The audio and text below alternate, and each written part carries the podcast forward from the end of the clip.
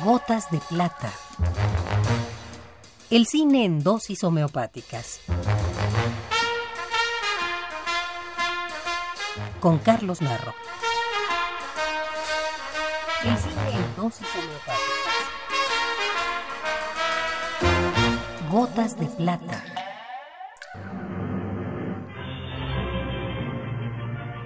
El 7 de agosto de 2004 murió don Ismael Rodríguez, figura notable de la llamada época de oro del cine mexicano, director de extraordinaria popularidad, cuya obra marcó de una manera definitiva varias décadas del cine mexicano.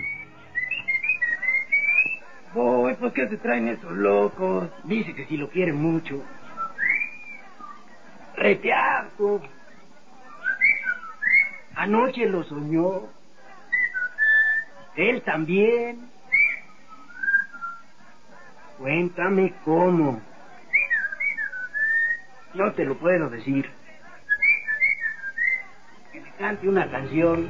Ahí te va. Ahí te va. Que venga. Ismael Rodríguez nació en 1917 en el Distrito Federal. Era muy pequeño cuando su familia emigra a Los Ángeles, California. Allí sus hermanos entran en contacto con la industria del cine y desarrollan su propio sistema para sonorización de películas. A su regreso, se incorporan a nuestro cine y son un factor importante para la creación de la industria cinematográfica. ¡Ave María! Si cago pájale, hombre, que no estamos solas. Mira nomás cómo vienes desde el. Mira ¿Qué nomás. Parece bailarina con todos los tarjetas de No, no fregando nada, que no vengo de humor. De humor soliste siempre, que no vienes a dormir, ¿verdad? Pero te caerás de viejo y seguirás siendo siempre la oveja negra de la familia.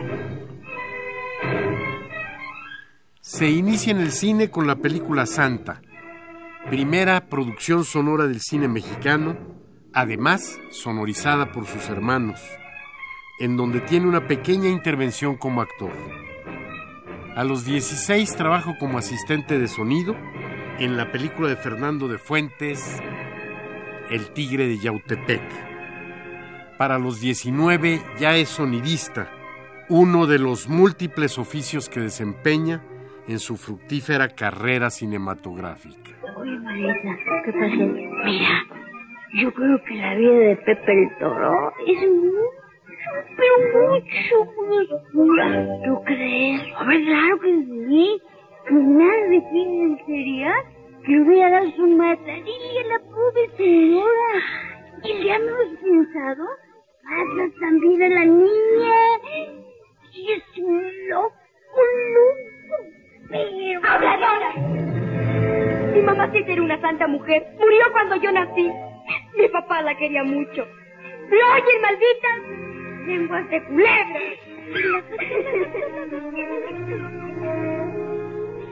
Para Ismael Rodríguez, el cine fue su vida. Como actor, sonidista, guionista o productor. Pero es sobre todo en la dirección donde alcanza los puntos más altos de su carrera. Con extraordinarias películas como la trilogía de Pepe el Toro, Ánimas Trujano, Los Hermanos del Hierro y varias más de su extensa filmografía. Estoy recordando cuando le dije a Pedro, agárrate, vas a hacer dos películas mano a mano con don Fernando Soler. ¿Qué? Dijo, no, no, no, no. Es vas no, no, en serio. Ahora sí que, que vas a enfrentar changuitos a King Kong. Le dije, no, Pedro, no, no, no. Don Fernando será todo lo que tú quieras. Pero le hace falta una cosa, tener ángel. Las películas de Ismael Rodríguez casi siempre fueron grandes éxitos de taquilla. Su apreciación profunda de los sentimientos populares y su manera de interpretar la realidad en momentos clave del desarrollo del país lo convirtieron en el más popular de los directores del cine mexicano, en el director más cercano al pueblo mexicano. Nacimos encuerados y no nos asusta el frío. Con Pepe ascendimos en la cuesta difícil de la vida y el progreso.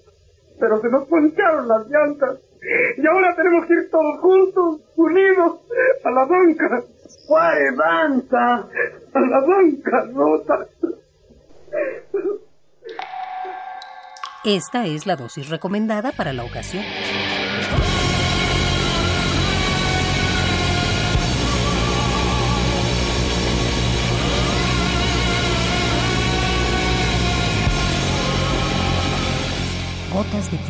Si tiene alguna molestia, acuda al cine más cercano.